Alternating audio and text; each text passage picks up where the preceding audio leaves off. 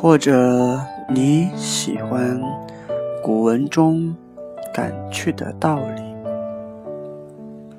或者你喜欢古文中历史的更替，或者你只是喜欢古文简洁却内涵丰富的表达方式，总有一个理由或者借口让你爱上我。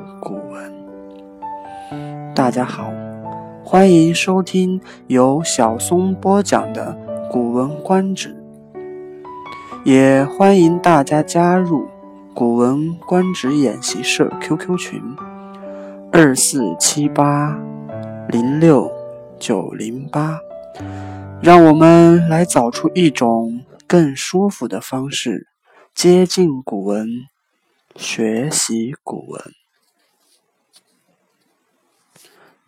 第六集，石阙见宠周瑜。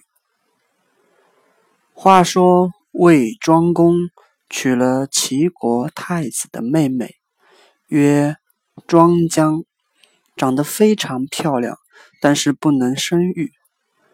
魏国人还专门写了一首叫《硕人》的歌来赞美她。后来，魏庄公又娶了来自陈国的两个公主姐妹，姐姐叫厉归，生了儿子叫孝伯，可是呢，却早死。妹妹叫戴归，生了后来的桓公。魏庄公还有个私生子，叫周瑜，庄公非常的宠爱他。这个周瑜特别喜欢打架，好勇斗殴。底下大臣石阙就劝告说：“大王啊，我听说教育儿子应该让他们遵纪守法，教之以一方，骄奢淫逸是邪道，四者之来。”宠禄过也。如果您要立周瑜为太子，就应该早点定下来，不然会有大祸啊。石阙又说：“夫宠而不骄，骄而不降，降而能汉，汉而能整，贤矣。”什么意思呢？就是说啊。一个人如果得到过分宠爱而不骄傲，骄傲了能够平静自己的欲望，能压制住自己的欲望而不感到心平气和，不产生怨恨之心，产生了怨恨之心而又能保持镇定的这种人很少啊。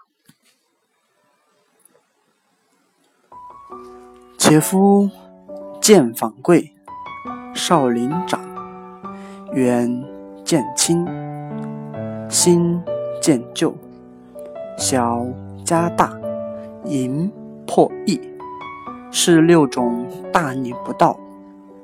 君义、臣行、父慈、子孝、兄爱、弟敬，这是六种仁义礼节。如果抛弃仁义，抛弃礼节，去遵循大逆不道，会马上引来祸患。君仁者，将祸事误取而恕之，吾乃不可乎？也就是说，当君王的应该将祸患马上快速的消除才是。可是。魏庄公没有听。石阙有个儿子叫石厚，跟周瑜是好朋友。石阙劝儿子不要跟周瑜同流合污，石厚不听。后来桓公继位，石阙告老还乡。